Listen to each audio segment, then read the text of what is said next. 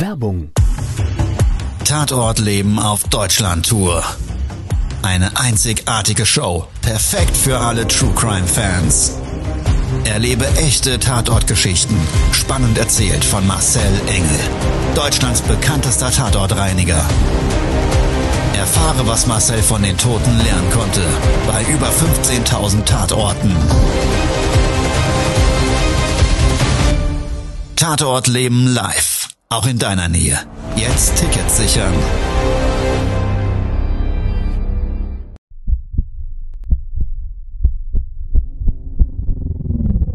Todesursache.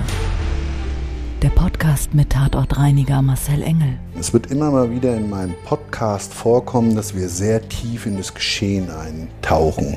Ich werde offen darüber sprechen. Damit meine ich, dass Flüssigkeiten wie Blut als Element das kleinste Problem sein wird. Ich freue mich, wenn ich euch auf eine Gedankenreise entführen darf in meine Welt des Tatortreinigens. Todesursache. Der Podcast mit Marcel Engel. Hallo und herzlich willkommen zu einer neuen Folge meines Podcasts Todesursache. Schön, dass du dabei bist. Hier ist Marcel, dein Tatortreiniger. Es gibt ja im Leben so ja, Sprüche, so Mythen, die uns begleiten und die aber wirklich einen unglaublichen Tiefgang haben. Und eine von diesen Regeln, von diesen Mythen heißt, gehe niemals im Streit auseinander.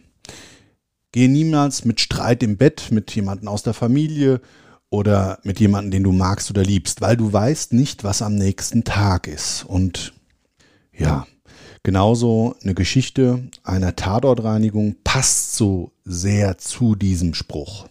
Ich hatte eine Auftraggeberin, die hat mich Ende Januar angerufen, hat gesagt, hm, Herr Engel, ich habe eine Eigentumswohnung geerbt von meinem Vater der ist in der Wohnung verstorben und ich würde Ihnen ganz gerne den Schlüssel schicken und Sie bitten, die Tatortreinigung durchzuführen, sodass ich die Wohnung verkaufen kann. Und sie hatte mir gesagt, dass ihr Vater in der Wohnung mehrere Wochen tot gelegen hat.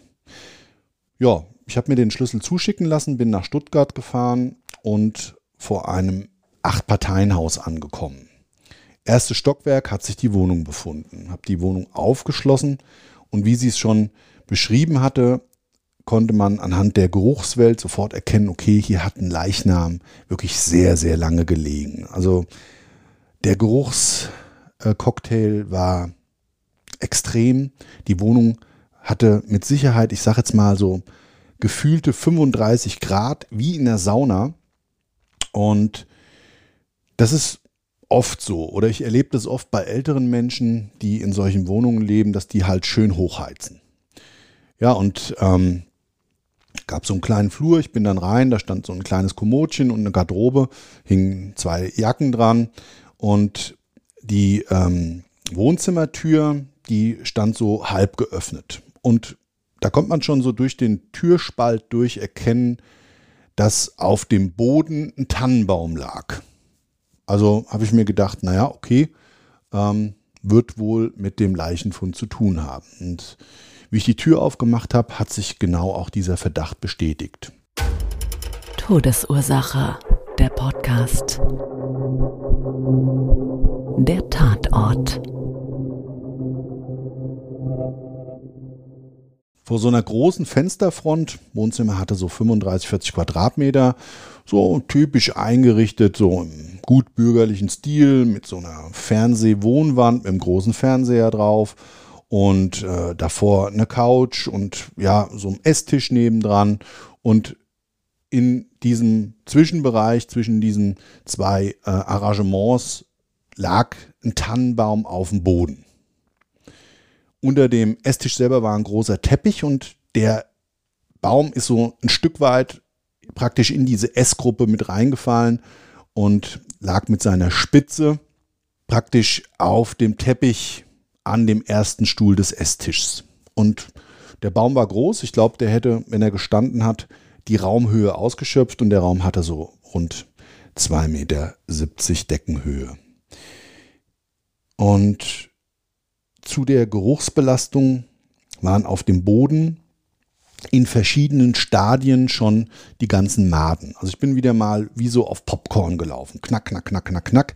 Und unter meinem ähm, Körpergewicht ist dann praktisch immer so dieses Konkormaterial der Maden geplatzt. Das ist halt nicht zu vermeiden.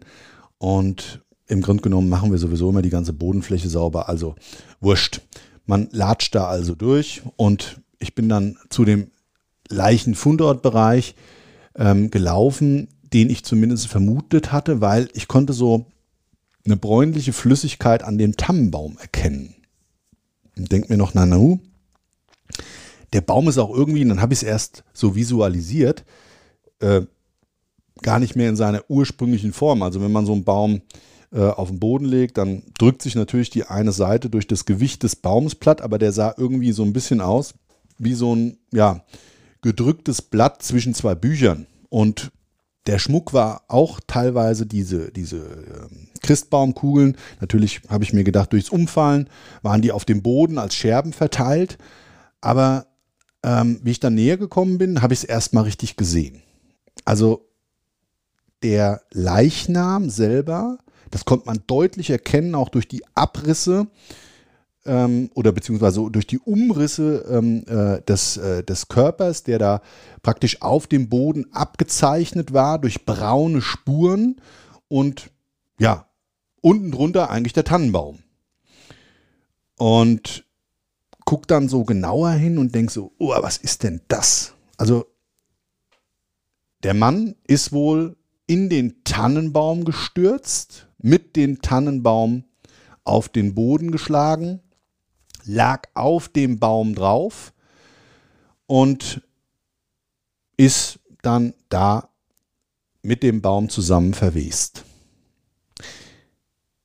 Eine widerliche Pampe war das, so aus hm, einer Kombination aus Tannennadeln, Zweigen, Lametta, dieser typischen Tannenbaumbeleuchtung und so eine Art Biomasse wie Haferschleim. Rötlich, braun, stinkend und ja, anders wie sonst. Das kam einfach durch den Baum und durch dieses Baumharz und dadurch, dass dieses dann auch noch so mit kompostiert ist, ähm, war das also eine ganz unangenehme und widerliche Konsistenz. Und das nächste Problem war, ich habe dann so aus diesem, aus diesem Brei heraus erstmal den Tannenbaum hochgehoben, also den Stamm selber. Und dabei sind so diese, diese Äste so hochgeflutscht. Und ja, bam, dabei hat es mich erwischt. Pang, Spritzer links, Spritzer rechts auf der Schulter und leider einmal quer durchs Gesicht. Sowas ist natürlich extrem bitter, weil trotz Schutzmaske, ähm, man hat dann die Soße da so im Augenbereich, hat keine Schutzbrille auf und äh, ja, diese stinkige, klebrige Biomasse dann im Gesicht zu haben, ist schon pff, eine Nummer, da, da, das braucht man überhaupt nicht. Aber gut, ist mein Job, was willst du machen? Attacke, weiter geht's, habe ich mir gedacht. Ähm, hab mir erstmal ein Desinfektionstuch genommen, hab mir durchs Gesicht gewischt, um diese um diese klebrige Masse da aus dem Gesicht rauszubekommen und äh, mich kurz geschüttelt so innerlich und dann ging es weiter. Also den Tannenbaum habe ich dann mit so einer äh, Tigersäge, so nennt man das, ähm, so einer ähm, Vibrationssäge, habe den klein geschnitten in den Räumlichkeiten und den in den Sack verpackt. Und dann habe ich mit einer, ja, mit so einer Kehrschaufel erstmal diesen Biobrei aufgenommen und ich habe so ein spezielles Behältnis, das nennt man BAM-Behälter. Der ist dann extra geeignet, um dort zum Beispiel infektiöses Material zu entsorgen und sieht eigentlich aus wie so eine große Plastiktonne und hat einen Deckel, den man später drauf drücken kann und der hat so eine Klebeumrandung, dass es auch wirklich dauerhaft dicht abgeschlossen ist. Man kann diesen auch, ohne dass man den zerstört, später nicht mehr öffnen. Und das dient einfach dazu, um äh, so infektiöses Material auch wirklich gescheit und in der Müllverbrennung dann den Bestimmungen entsprechend entsorgen zu können. Naja, also auf jeden Fall, ich habe fleißig mit dem Kehrblech erstmal diese grobe Masse gemischt aus Tannenzweigen und diesem breiigen Schleim aufgenommen und in diese Tonne geschüppt. Und äh, ja, es war Hardcore. Wirklich. Also auch das sind dann so Nummern. Ach, das willst du auch als Tatortreiniger eigentlich nicht haben. Aber gut. Die Biomasse war weg. Der Teppich war leider auch betroffen, also musste ich die Sitzgruppe umstellen, Teppich zusammengerollt, ab in den Sack, alles zugeklebt und dann ging es eigentlich so im Abschluss an die Desinfektionsmaßnahmen. Ich habe also den Boden dann gewischt, erst mit dem Reinigungspräparat und mit einem ähm, Desinfektionsmittel und im Anschluss daran rund um diesen flüssigkeitskontaminierten Bereich erstmal die gesamte Räumlichkeit abgesaugt. Ja, sie Maden und den ganzen Dreck ähm, da ähm, aufgenommen und im Abschluss dann nach diesen ganzen Arbeitsschritten die Geruchsneutralisation durchgeführt. Und ich habe mir noch in dem Augenblick so gedacht, also das ist ja auch bitter. Der Mann ist also wahrscheinlich vor oder während der Weihnachtszeit in den Baum gestürzt und gestorben. Und dann ist mir wieder die Tochter eingefallen. Die Erbin.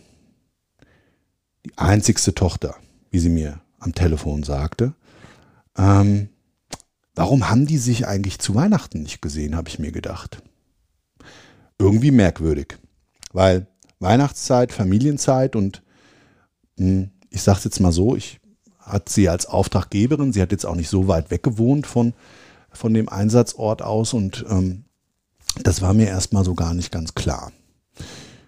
Ich habe die Tatortreinigung dann abgeschlossen mit der letzten Maßnahme. Ich habe die Tür versiegelt und habe auf dem Rückweg das Bedürfnis gehabt, einfach nochmal die Tochter anzurufen. Also A wollte ich ihr den Stand der Dinge durchgeben, dass ich also alles abgeschlossen habe, äh, die Tatortreinigung erfolgreich war und ich wollte einfach nochmal hören, mh, hm, ob sie denn weiß, was da wirklich so passiert ist, das wollte ich jetzt nicht erzählen, aber ich wollte sie fragen, warum sie denn nicht bei ihrem Vater war.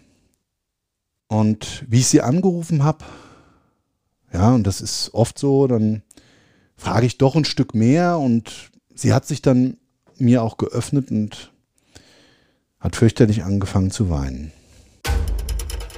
Lebenswirkung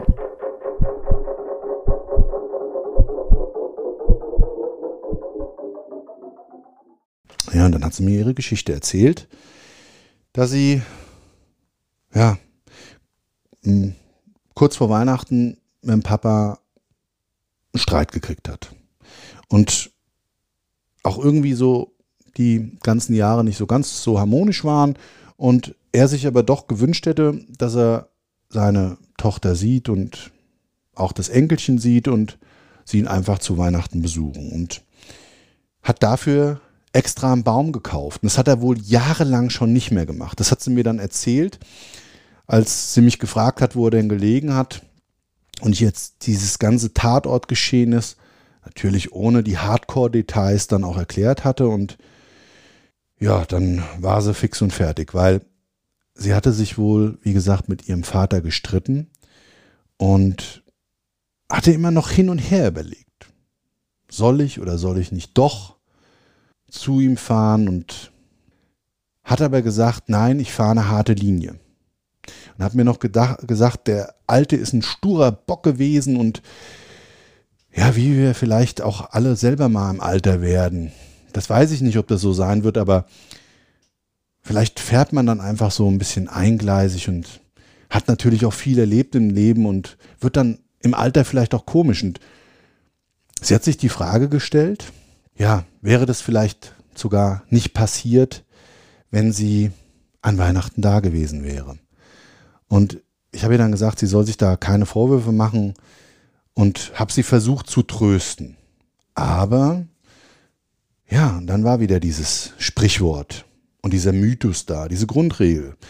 Geh nie mit Streit auseinander mit Menschen, die du magst, die du liebst, die dir wichtig sind, weil du weißt nie, was am nächsten Tag ist. Geh nie mit Menschen in diesem Streit auseinander, weil das ist natürlich die härteste Form, die passieren kann, derjenige am nächsten Tag nicht mehr da ist und du keine Möglichkeit mehr hast, vielleicht sogar zu sagen, weil der Streit lapidar war, es tut mir leid. Du hast keine Möglichkeit zu verzeihen und du hast ja einfach nicht mehr die Chance zu sagen, was du denkst und wie du fühlst. Und ja, dann ist so meine Lebenswirkung gewesen. Kann man nicht manchmal doch vielleicht auch verzeihen und ist es immer so wichtig, seine eigenen Bedürfnisse immer in den Vordergrund zu schieben? Und ist es nicht manchmal auch einfach an der Zeit, ein Auge zuzudrücken? Eben nicht im Streit auseinanderzugehen, weil es könnte, und das ist die Sicht des Tatortreinigers und oftmals gesehen, immer das letzte Mal sein. Ja, das ist so das Erlebnis des Tatortreinigens unter dem Weihnachtsbaum gewesen. Ich hoffe, ich konnte euch ein bisschen zum Nachdenken anregen. Euch hat die Tatortreinigungsgeschichte, dieses Erlebnis meiner Tatortreinigung gefallen und würde mich freuen, wenn ihr auch das nächste Mal wieder einschaltet und dabei seid. Vielen, vielen Dank fürs Zuhören. Abonniert gerne meine Kanäle. Ich bin auf Instagram, auf Facebook und auch auf YouTube demnächst mit einem neuen Format Tatort Leben mit der Premiere Sucht startet zwischen den Jahren dieses Jahr und würde mich sehr freuen, wenn ihr da auch dabei seid. Also bis dahin, ich wünsche euch ein frohes Weihnachtsfest und einen guten Rutsch ins neue Jahr. Bleibt gesund. Ciao, euer Marcel. Das war's schon mit der neuen Folge von Todesursache, der Podcast mit Marcel Engel, Kopf einer eigenen Spezialreinheit und Tatortreiniger bei mehr als 12.000 Orten auf der ganzen Welt. Was kann Marcel für dich bereinigen? Jederzeit. Weltweit. Melde dich oder klick dich einfach mal durch auf marcelengel.com. Empathisch, tiefgründig, ehrlich. Todesursache lässt dich garantiert nicht kalt. Seid dabei. Ich freue mich. Abonniere die Staffel und du kommst für keine Folge zu spät.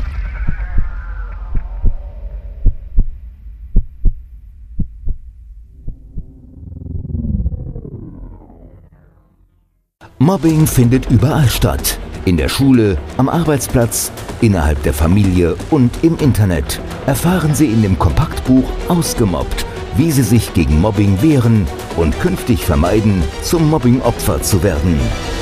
Ausgemobbt von Marcel Engel und Martin Zowak, überall im Buchhandel.